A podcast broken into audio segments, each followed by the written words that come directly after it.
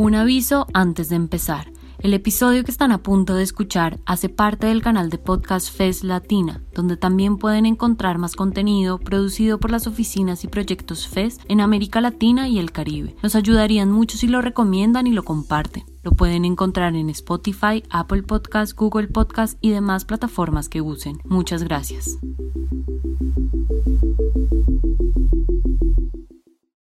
Una advertencia antes de empezar. Los conceptos y descripciones abordadas en este episodio pueden no ser aptas para todas las audiencias. Se recomienda discreción. ¿Cómo aprendiste sobre sexualidad y sexo? En lo personal, en casa, casi no se hablaba de esto abiertamente. A pesar de que mis padres nunca me dijeron que no podía preguntar o hablar al respecto, yo sentía mucha vergüenza y no pregunté las cosas que me hubiera gustado saber. Considero que haber crecido en un entorno religioso tuvo mucho que ver con asociar el placer sexual con vergüenza o con culpa, ya que se nos enseñaba que tener sexo fuera del matrimonio era pecado, por ejemplo. Al empezar mi adolescencia, papá y mamá me regalaron un libro que explicaba los cambios físicos del cuerpo en la pubertad, y cuando se hablaba de sexo siempre era desde un aspecto puramente reproductivo. En mi escuela y colegio, en cambio, las clases de educación sexual que recuerdo haber tenido hablaban sobre la anatomía de los sistemas reproductivos, las enfermedades de transmisión sexual, algunos métodos anticonceptivos, y se reforzaba la idea de practicar la abstinencia hasta el matrimonio. Entonces, mientras crecía, descubrí la masturbación por mi cuenta, exploraba con vergüenza, y eso, más la pornografía, se fueron convirtiendo en las referencias sobre cómo debía vivir la sexualidad. Poco a poco llené mi cabeza con estas referencias y ahora que lo pienso, todo eso me llenó de inseguridades, falsas expectativas y presiones autoimpuestas. Cuento esto porque mientras más hablo del tema con mis amigos, se me ha hecho evidente que muchas personas necesitamos encarar nuestra relación con la sexualidad y las maneras en que aprendimos nuestra conducta sexual.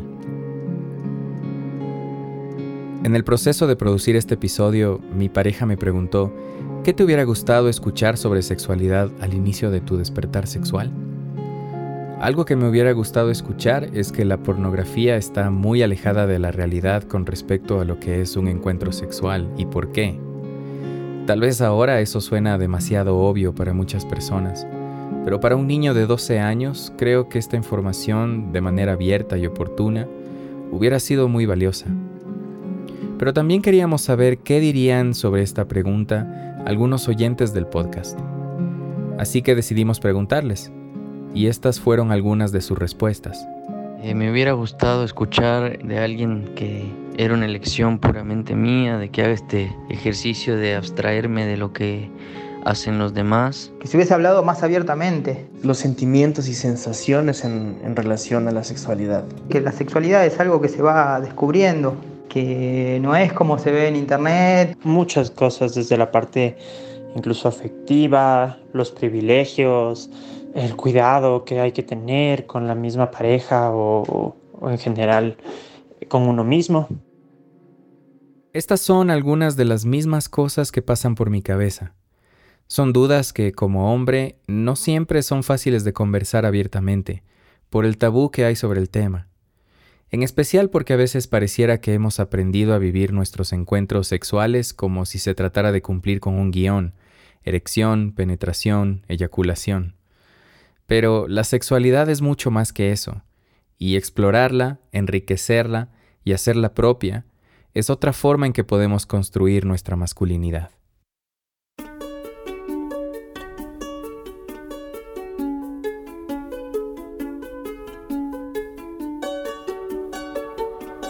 Esto es Oreja Peluda, un podcast para repensar las masculinidades. Hoy vamos a hablar de sexualidad y cómo puede ser uno de los aspectos más importantes para tener una relación más sana con nosotros mismos y con las demás personas. Yo soy Daniel Pérez. Antes de empezar, es importante aclarar algo que podría parecer obvio, pero no lo es. La sexualidad y el acto sexual no son lo mismo. Al hablar de sexualidad, estamos hablando de un sistema propio y complejo, en el que se entremezclan la biología, el deseo y las imposiciones socioculturales. Se construye en torno a nuestra capacidad de sentir placer y nuestra búsqueda de satisfacción sexual. Y como parte de esto está el acto sexual o el encuentro sexual. La sexualidad humana atraviesa todo. Ella es Saraí Román, de Cali, Colombia. Saraí es coach en sexualidad consciente, terapias tántricas y sexualidad somática. A través de su trabajo ha tenido la oportunidad de acompañar a muchos hombres en procesos terapéuticos y profundizar en el área de la sexualidad masculina. Desde su experiencia, ha visto cómo la sexualidad integra muchos aspectos de la vida de una persona, porque nuestra conexión con el placer determina nuestra conexión con muchas otras emociones. Somático significa el lenguaje, las sensaciones y la información que el cuerpo integra y pues obviamente el cuerpo integra de miles de formas que muchas veces ni las conocemos. Lo que más conocemos es cuando nos dicen que tenemos alguna infección, inflamación, psoriasis o algo así. Dice, ah, es que el estrés lo somatizo así. La gastritis es por el estrés. Entonces, en la sexualidad, el miedo, la pena, la vergüenza, el desconocimiento se somatiza también de muchas formas. Esta conexión entre nuestra experiencia sexual y la memoria de nuestro cuerpo es la base del trabajo que realiza Saraí en sexualidad somática, o Sexological Bodywork en inglés. Está basada en tradiciones taoístas y uno de los pioneros en desarrollarla fue el sexólogo Joseph Kramer en Estados Unidos en la década de los 80, en medio del boom del SIDA cuando las personas vivían con mucho miedo de sentir placer y relacionarse. Ahora es una terapia que ha ayudado a muchas personas alrededor del mundo a conectarse de una manera más profunda con sus emociones, su experiencia del placer y el conocimiento de su cuerpo con este conocimiento podemos autogestionarlo, crear espacios mucho más humanos, suaves, amorosos y no tan castrantes, con tanto miedo y con tanto tabú de aceptar nuestra naturaleza erótica como parte integral de nuestra evolución y nuestro desarrollo en todos los niveles. Pero entender mejor nuestro cuerpo y llegar a este conocimiento de nuestra sexualidad es todo un proceso, uno que muchos deciden seguir y que comienza por reconocernos. Creo que, estamos en un tiempo en donde muchas personas que nos reconocemos varones nos hemos sentido movilizados por urgencias en torno al papel que estamos jugando los varones en nuestra sociedad. Él es Pablo Más, vive en Córdoba, Argentina. Es comunicador y se encuentra realizando un posgrado en sexología. Me dedico hace varios años a organizar encuentros de varones, de masculinidades, como a mí me gusta decir, tensionando lo heredado y lo posible sobre el reconocernos varones.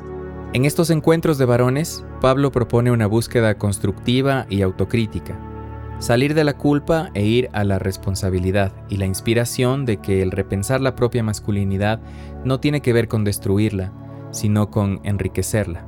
Y eso tiene que ver también con, con dejar atrás formas violentas de ser en el mundo, ¿no? Eh, entiendo que muchos varones sentimos que hemos heredado una carcasa vacía de masculinidad. A muchos varones hoy nos está pasando esto.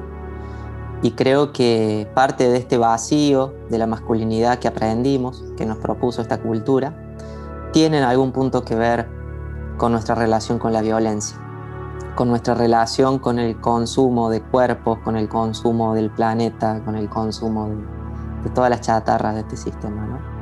Y la sexualidad, menciona Pablo, tiene el poder de transformar nuestra relación con estos aspectos. En la sexualidad está esa invitación a, llenar de sentidos un aspecto de la vida, a llenarlo de placer, a llenarlo de investigación, a llenarlo de juego, y al mismo tiempo hacer un trabajo necesario para con nuestra sociedad. Porque las peores violencias machistas, las peores violencias creo tienen que ver con la sexualidad. Porque la sexualidad que hemos aprendido está muy ligada a la fantasía de la pornografía, a demostrar nuestra hombría a través de la virilidad y a la idea violenta de que quien penetra es quien domina sobre otros cuerpos. Hemos aprendido de una manera tan distorsionada que creemos que podemos tomar el cuerpo de otra persona cuando nos plazca, sin darle importancia al consentimiento, el cual debe ser siempre la base más importante de cualquier encuentro sexual. Y en la manera en que se manifiesta la sexualidad en nuestra sociedad se ven expresiones de violencia diariamente, como mentir para tener sexo sin condón, o divulgar y compartir fotos y videos íntimos de mujeres sin su consentimiento. Esto es a lo que se refería Pablo al decir que trabajar en nuestra sexualidad es hacer un trabajo necesario para con nuestra sociedad. En este sentido, un primer paso es reconocer que la sexualidad que hemos aprendido está llena de desinformación y de problemas, como la frustración, por ejemplo. Entiendo que, que la sexualidad que aprendimos muchas veces nos llena de frustración. Hemos construido una sexualidad llena de cargas, de objetivos, de mandatos, de formas. Y toda esta búsqueda de cierta sexualidad perfecta, desde el deber ser, nos llena de frustración. Esta idea de lo que debe ser nos enfrenta con estándares muy poco realistas que nos llenan de presiones, como preocuparnos del tamaño de nuestro pene, o pensar que nuestro deber es demostrar que podemos mantener una erección, o vivir todos los encuentros sexuales como si fuera una sola coreografía, sin espacio para explorar. Pablo me explicó que estas presiones y esta frustración terminan proyectándose en nuestra conducta sexual.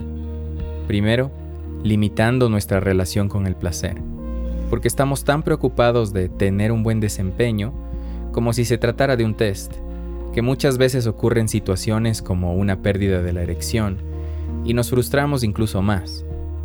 Y luego, nuestra conducta sexual también se llena de violencia hacia nosotros mismos y hacia las demás personas, porque empezamos a exteriorizar la frustración de maneras poco saludables. Entonces, Pablo me compartió una pregunta que le hizo su pareja hace algunos años y que él ahora usa en sus talleres. ¿Qué eyaculas cuando eyaculas? qué eyaculas cuando eyaculas? Para Pablo esto fue un disparador para repensar su relación con el placer. Mi relación con mi cuerpo, mi relación con, con lo automático, mi relación con la soledad. Y darme cuenta cómo buscaba en la sexualidad el alienarme de mí mismo. Buscaba en la sexualidad un escape de mi propia angustia existencial. Me refiero a, esto, un día sentirte angustiado, un día sentirte triste, un día sentirte cansado o solo y muchas veces buscar en la sexualidad ese fármaco. Hablando de utilizar la sexualidad como un fármaco, me explicó que eso tiene que ver con nuestra sociedad y cómo nos hemos convertido en una cultura de la evasión. Todo el tiempo nos estamos evadiendo, todo el tiempo nos estamos drogando de alguna manera. No sé, nos sentimos solos por un instante y rápido agarramos el teléfono para mandarle un WhatsApp a alguien o abrimos la red social para scrollear ahí un rato o nos duele algo y nos tomamos una pastilla inmediatamente para que ya no nos duela. Así que la sexualidad tiene este potencial de enfrentarte al ser humano que eres, pero también, como dice Pablo, si así lo decides, la puedes usar como mera escapatoria a quien eres. Esto va muy de la mano con algo que Saraí, como terapeuta sexual, me compartió, con respecto a la desconexión emocional que muchos hombres tienen con su sexualidad hay una desconexión emocional profunda y la pornografía realmente afecta mucho. El porno se ha posicionado, en las palabras de Saraí, como la Universidad de Educación Sexual, la voz de autoridad respecto a las tendencias o a lo que pasa en la intimidad de un ser humano. Nos ha enseñado que un encuentro sexual se reduce a un guion, nos lleva a normalizar la violencia contra las mujeres, nos enfrenta con estándares físicos absurdos, entre otras cosas. Y la importancia que ha ganado el porno en nuestro aprendizaje sexual nos ha llevado a perder la capacidad de autoconocimiento y de aprendizaje a través de nuestras propias experiencias. Hemos aprendido una forma de vivir la sexualidad en donde el porno ha adquirido ese gran poder de decirnos cómo se vive este aspecto de nuestra vida, cuáles son los roles de género que allí se juegan, cuáles son las características de esos cuerpos, cuál es el lugar de la genitalidad en esos encuentros, qué relaciones de poder intrínsecas hay en torno a cómo vivimos la sexualidad, ¿no? en torno a la penetración, en torno a, hacer el constante juego del dominio.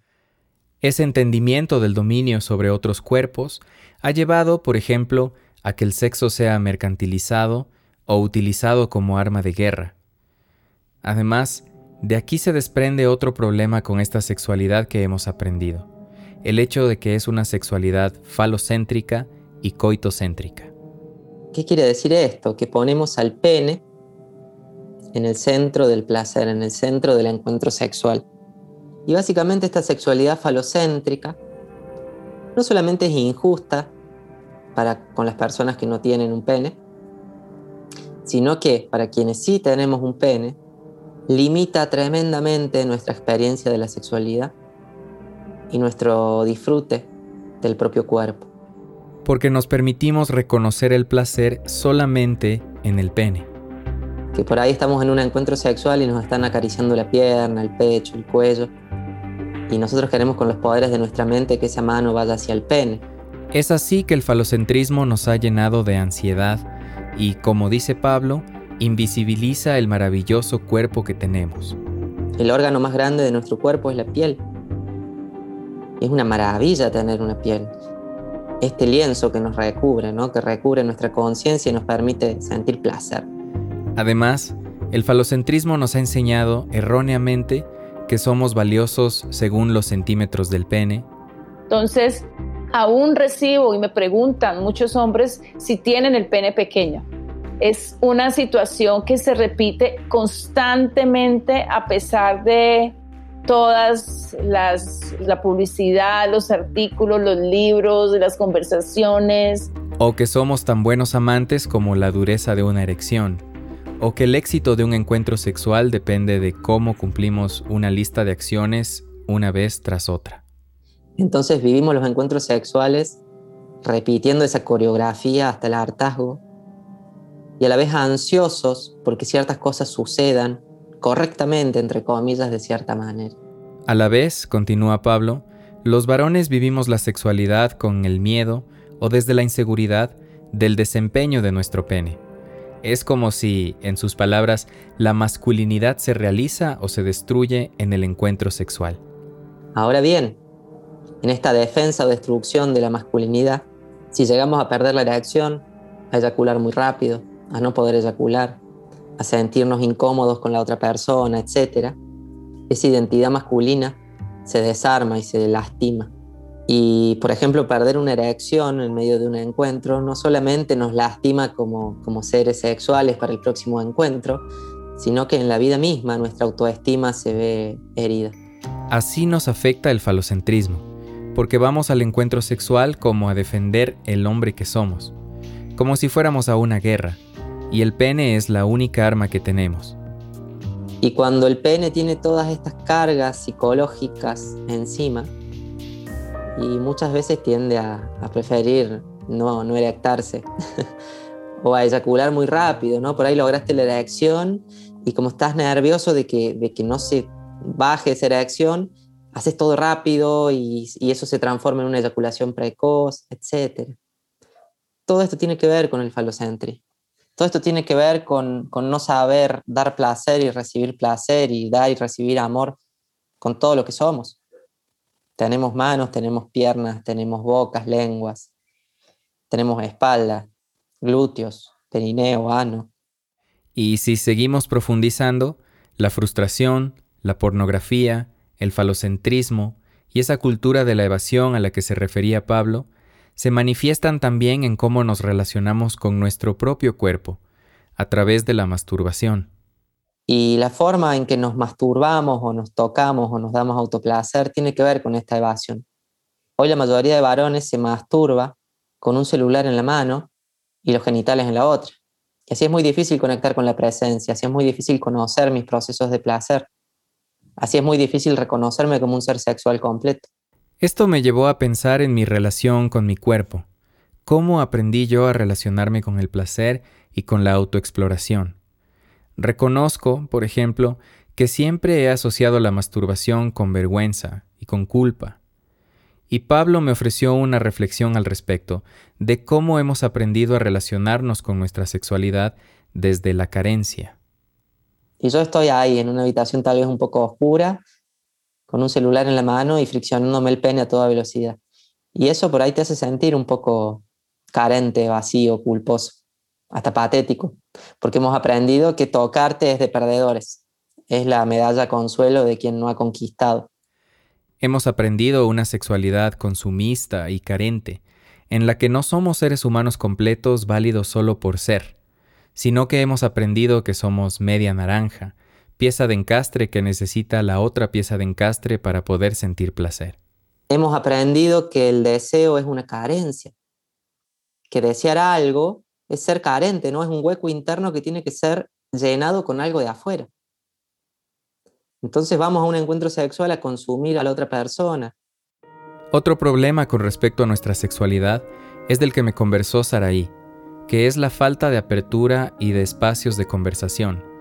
Me dijo, por ejemplo, que en nuestros hogares, hablando principalmente de personas de nuestra generación, algunos padres y madres eran más abiertos a hablar de sexualidad, pero desafortunadamente ellos tampoco tenían suficiente información por cómo fueron criados.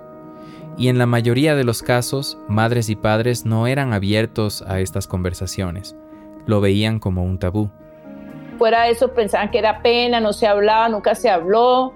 Pues muchos hombres de 50 y pico, 60 años, 70 años, sus primeras experiencias fueron con prostitutas.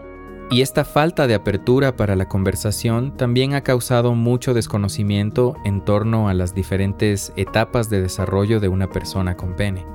Los ritos de paso de las diferentes etapas del hombre Sí, de niño adolescente, de adolescente a esto, la primera, mm, la primera eyaculación es como la primera, es como la menarquia en la mujer.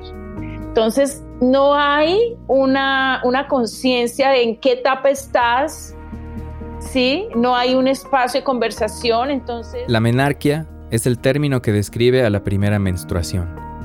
Pero también hay un término para la primera generación de esperma, la espermarquia. Yo no conocía esta palabra antes de realizar este episodio, y tal vez ustedes tampoco antes de escucharlo. Además, la primera generación de esperma no necesariamente es lo mismo que la primera eyaculación, porque la primera eyaculación no es necesariamente fértil. Es un ejemplo más de la falta de información con la que crecimos muchos varones y personas con pene con respecto a nuestras etapas del desarrollo. Así que, como explicó Saraí, Muchos chicos desde pequeños se enfrentan a situaciones y experiencias donde no comprenden lo que sucede porque no conocen sobre las diferentes etapas del desarrollo emocional, mental o neurofisiológico relacionados con la sexualidad. Entonces, no se, no se integran emocionalmente a los procesos. Y esto hace que vayan desconectándose y que repitan patrones sin entenderse muy bien lo que pasa y se lastima.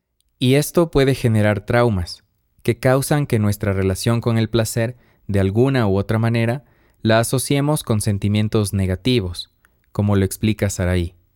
Cuando nosotros tenemos eh, pena, miedo, vergüenza, y hemos tenido estas eh, reacciones durante momentos donde hemos vivido situaciones de placer o situaciones eróticas y nuestro cuerpo en vez de sentirse seguro ha respondido con defensa, entonces nuestro sistema neurobiológico libera unas endorfinas y crea una memoria que nos queda allí relacionando placer con miedo, placer con pena.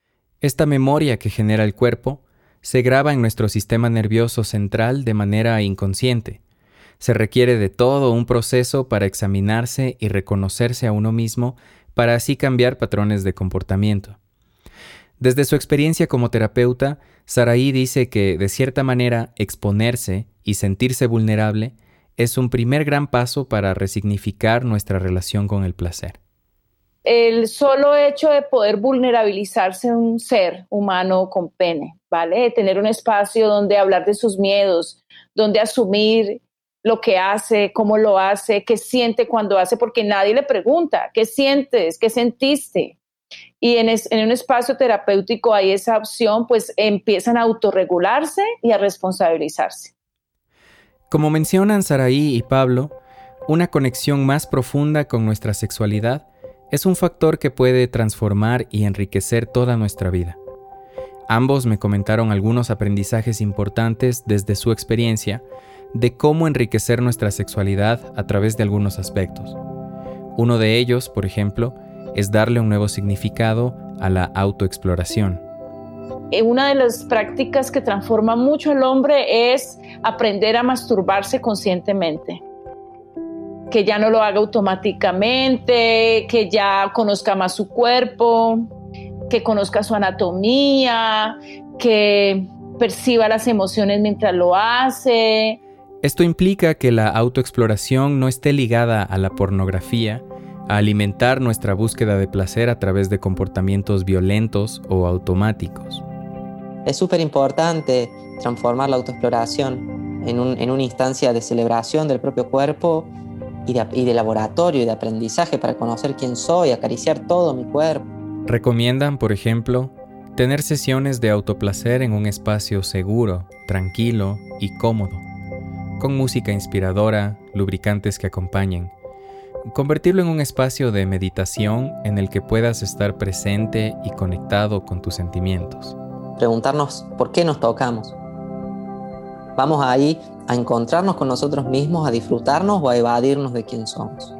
Eso me parece que es realmente un acto de rebeldía, el declararnos seres sexuales completos y el, y el reconocer la completud en la otra persona. Eso nos lleva a empatizar, eso nos lleva a, tener relaciones sexuales libres de violencias. El sexo puede sanar o dañar, y le tenemos miedo porque nos han enseñado que nos podemos enfermar y, y, hacernos mal a través de él. Pero nadie nos dijo que a través de una sexualidad profunda y libre podemos sanarnos como individuos y como sociedad. Esta idea de una reconexión con una sexualidad más profunda no es algo reciente que Pablo o Saraí están proponiendo de la nada. Está basada en técnicas y tradiciones milenarias que vienen del Tantra y del Tao sexual. El Tantra, por ejemplo, es una filosofía y conjunto de prácticas muy antiguas. Que tiene una rama relacionada al budismo, al hinduismo, es de, de raíz oriental, pero que tiene aplicaciones súper enriquecedoras para nuestro pensamiento de quién somos y cómo queremos vivir. Por ejemplo, una de las prácticas que Pablo enseña en sus talleres desde el Tao es separar el orgasmo de la eyaculación en personas con pene. Es algo que se aborda en el libro El hombre multiorgásmico de Mantak Chia. Que originalmente son técnicas de 4.000 años de antigüedad del Tao sexual, del Tantra, y que en el siglo XX la, la, ciencia occidental se interesó en investigar y en constatar en laboratorio de que realmente podemos separar orgasmos de eyaculación. Pero es una técnica que se conoce hace 4.000 años. Son herramientas que forman parte de una búsqueda de conexión profunda con la sexualidad y con el placer como fuerzas transformadoras. Como dice Pablo, yo creo que más allá de nuestras creencias, lo rico que traen a nuestros procesos actuales es que son escuelas de la sexualidad que han puesto al ser humano en el centro. Son culturas que generación tras generación han puesto a la educación sexual de las personas jóvenes en el centro del desarrollo humano. Y hay mucho por aprender. Por ejemplo, algo que me explicó Pablo es que el Tantra habla de que la sexualidad es circular y no lineal. Es decir, no se basa en una sucesión de cosas que deben, entre comillas, suceder. Si yo no sé, yo no me obligo a que necesariamente tenga que haber una penetración en los próximos minutos. Me permito sentir qué está pasando ahora si yo no sé qué es lo que van a hacer los cuerpos en, unos instantes, tal vez disfrute el beso que nos estamos dando ahora. En otras palabras, permitirnos estar presentes en nuestras sensaciones y experiencias en el momento en que estén ocurriendo, sin expectativas o ansiedades que obedecen a un guion de erección, penetración, eyaculación. No se trata de negar el placer genital. Nuestro pene, quienes tenemos un pene, eh, es, es fabuloso tener un pene, es una gran fuente del placer, es una gran tecnología de la naturaleza. No es ni mejor ni peor que tener una vulva u otra genitalidad, pero podemos vivirlo desde el disfrute y desde el conocimiento. Conocimiento de nuestro propio cuerpo, conocimiento de que un encuentro sexual es precisamente eso, un encuentro con otra persona que se basa en el respeto y el placer mutuo, conocimiento de que la sexualidad es una fuerza creativa. En las palabras de Pablo, Ir a un encuentro sexual a repetir fórmulas, a demostrar que sabemos, a friccionar nuestros genitales nada más, nos termina convenciendo de que en la sexualidad nada puede ser creado, que en la vida y en la sociedad nada puede ser transformado. Y si nos convencemos de eso, ¿cuándo contactamos con nuestra creatividad? ¿Y cómo hacemos sin creatividad para inventar otras formas de ser varones? ¿Cómo hacemos sin creatividad para pensar otras formas de ser sociedad? Estas preguntas me enfrentaron con una manera de ver la sexualidad mucho más profunda y enriquecedora de lo que yo aprendí en mi adolescencia. Pero creo que tiene mucho sentido. A lo largo de varios años he ido desaprendiendo y reaprendiendo mucho con respecto a mi sexualidad, y es evidente que me queda todavía mucho por conocer. Fue precisamente como parte de ese camino de aprendizaje y curiosidad que conocí a Pablo en uno de los talleres que imparte y que titula Del porno al autoconocimiento. Yo suelo, suelo hablar de esta metáfora, ¿no? De que la sexualidad que aprendimos es una pequeña piscina de, de 2, 3 metros cuadrados y el mar está al lado. Eh, basta ahí como dar un paso y ver qué más hay. Y ver qué más hay solo nos va a enriquecer.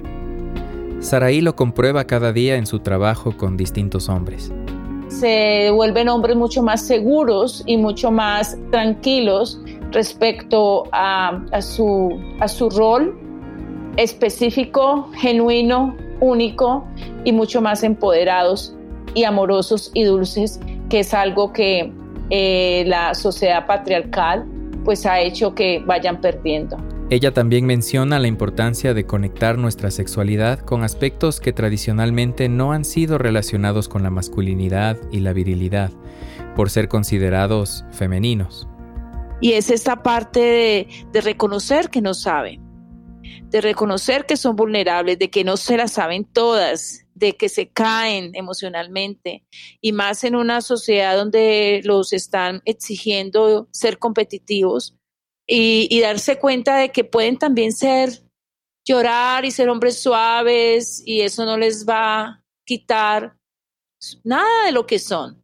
Es súper importante asumir. He visto hombres llorando, asumiendo sus cosas en muchos espacios grupales de pareja y de individuales. Y eso sana tanto, sana tanto, Daniel, sana tanto que cambia totalmente la relación con él mismo y con sus parejas y con su entorno, con su trabajo, con su capacidad de transformación externa e interna. Así, concluye Saraí, a través de este autoaprendizaje y a través de la educación, es que podemos ir determinando qué es lo que somos y lo que queremos para nuestra vida. Pero para eso tiene que conocerse profundamente tiene que romper y desprogramarse con todos estos patrones sistémicos, culturales, históricos que repetimos. Y de esa forma, en algunos 40, 50 o 100 años ya vamos a crear una nueva masculinidad, pero estamos todavía en pañales, pero es importante hacer ese proceso. Y parte de este proceso lo estamos haciendo en este momento, al escuchar este episodio y mirar de frente muchas cosas que hemos vivido como normales pero que en realidad pueden llegar a ser mucho más profundas y trascendentales, que van mucho más allá de entender la anatomía genital, los anticonceptivos y las enfermedades que me enseñaron en las clases del colegio sobre educación sexual. La sexualidad integral abarca otros aspectos de, lo que nos hace seres sexuales, ¿no? El género, la salud, el conocimiento del cuerpo, herramientas también para que las infancias puedan reconocer situaciones de abuso, puedan reconocer eh, las partes íntimas de su cuerpo, puedan en sí empoderarse. Por este motivo, conversé también con Pablo y Saraí acerca de cómo podríamos llegar a una mejor educación sexual, tanto para nosotros mismos como para las futuras generaciones. Hoy en día, por ejemplo, hay escuelas y colegios en Latinoamérica que están adoptando una educación sexual integral más abierta, informada y que se está apartando del modelo tradicional biologicista y moralista que se basa en el aspecto reproductivo. Esto debería seguir sucediendo mucho más y no solo en las instituciones educativas. Tiene que haber una educación sexual al interior de las familias o, en relación entre las personas adultas y las infancias desde, desde el amor, ¿no? Hay ahí que superar muchos tabúes. A muchos padres y madres les asusta el despertar sexual de sus hijos e hijas. En parte, dice Pablo, porque temen que las infancias entren al mundo de la sexualidad que es violento y que tiene muchas heridas compartidas. Porque ¿qué mundo les estamos proponiendo, no? ¿A qué sexualidad compartida van a salir? Y por eso es súper importante que las personas adultas, quienes tenemos hijos, sanemos nosotros la sexualidad. Hoy padres y madres eh, hablan poco de sexualidad con sus hijos. Y creo que cuando le ponemos ahí una palabra sincera, cuando hablamos desde, desde nuestra imperfección y desde el no saberlo todo, podemos ya hacer algo muy superador. Con sanar la sexualidad, se refiere a que vivamos una sexualidad que, si bien no será perfecta, puede vivirse en un camino de aprendizaje, de respeto, de amor y de profundización. Como que hay, un regalo ahí de la vida que tu hijo eventualmente va a descubrir y uno lo acompaña amorosamente en ese proceso. Entonces, la educación sexual no es solo en las infancias. Como personas adultas tenemos la posibilidad y la responsabilidad de sanar esto. Por eso es tan importante la educación desde casa, ¿sí? es mejor que eh, tú como padre o madre o como primo, primo, como tío, tía, hables con ese niño de 4, 5, 6, 7 años, pongas atención, no normalices una cantidad de cosas. Pero claro, para eso primero tenemos que investigar nosotros y nutrirnos con información valiosa que fomente una sexualidad integral sana. Invertir en información y invertir en espacios grupales. Pues súper importante hacerlo grupal. El grupo de estudio con respecto a la sexualidad rompe esta idea de que la sexualidad es algo privado, que muchas veces ni en la privacidad se habla ni en la intimidad. También Pablo complementa al respecto. Y en mi camino he intentado siempre apostar por lo, por lo colectivo, entendiendo el encuentro entre varones como una herramienta muy poderosa de transformación, trascendiendo cierta, cierto individualismo aprendido, ¿no? Porque en esta sociedad los varones nos reconocemos varones en cuanto podamos solos, poder solos con la vida, poder solos con el dolor. Yo creo en lo colectivo, yo creo en el encuentro, en la palabra compartida. Creo que la vida es más justa y más fácil de manera comunitaria, por lo menos recuperando el valor del otro, recuperando el valor del otro, ¿no? Y creo que cómo es la, educación sexual de una sociedad utópica para con las infancias, es una linda pregunta para observarla, ¿no? Pero creo que, está basada en el amor, está basada en el respeto de las personas y en el respeto profundo de las infancias, ¿no? de, sus procesos, de sus descubrimientos. Esta educación sexual ideal, en las palabras de Pablo, debe ser humanista, diversa y libre, que nos dé la posibilidad de generación a generación crear nuevas maneras que resuenen con las necesidades de las personas de hoy, que nos dé la oportunidad de inspirar a las infancias. No hay nada más gratificante y saludable para un niño, una niña, para una infancia, que ver a los adultos de su vida felices. Pero creo que ya la presencia amorosa y superar los tabúes y que ese niño, esa niña, esa infancia sepa que hay personas adultas que están ahí para protegerle, que están ahí para abonar y acompañar sus descubrimientos y su libertad, me parece súper superador. Al mirar de frente nuestra relación con la sexualidad, tal vez podamos, como un primer paso, reconocer lo que hemos aprendido y las maneras en que estos aprendizajes han afectado nuestra conexión con el placer y las relaciones en general. Como sociedad, hemos permitido que la fantasía de la pornografía y la sexualización violenta de otros cuerpos determinen nuestros deseos, vínculos y expectativas. Hemos llegado a pensar que somos dueños de los cuerpos de otras personas, a tal punto que se han tenido que realizar campañas a nivel mundial para recordarnos de la importancia del consentimiento, por ejemplo, o que nuestra pareja puede cambiar de opinión durante un encuentro sexual en cualquier momento. Esto y muchos ejemplos más fuertes y violentos son muestra de que hay mucho por hacer y transformar. Y no va a ser suficiente solo hablar al respecto Ahora que hemos exteriorizado muchas cosas acerca de nuestra sexualidad, tal vez nos sentimos expuestos o vulnerables. Supongo que la pregunta es, ¿qué vamos a hacer con eso?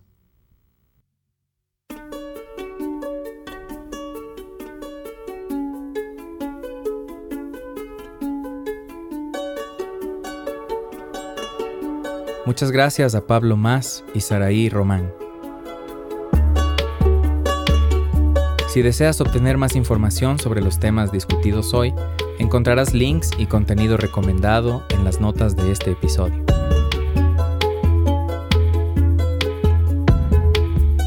En Oreja Peluda somos Matilde Burbano, Adrián Ceballos, María José Mesías, Talía Novoa Lamar y yo, Daniel Pérez. Este podcast es producido en colaboración con FES Ildis Ecuador, FES Minismos y FES Comunicación y presentado gracias al apoyo de Next Gen Men. Gracias por escuchar.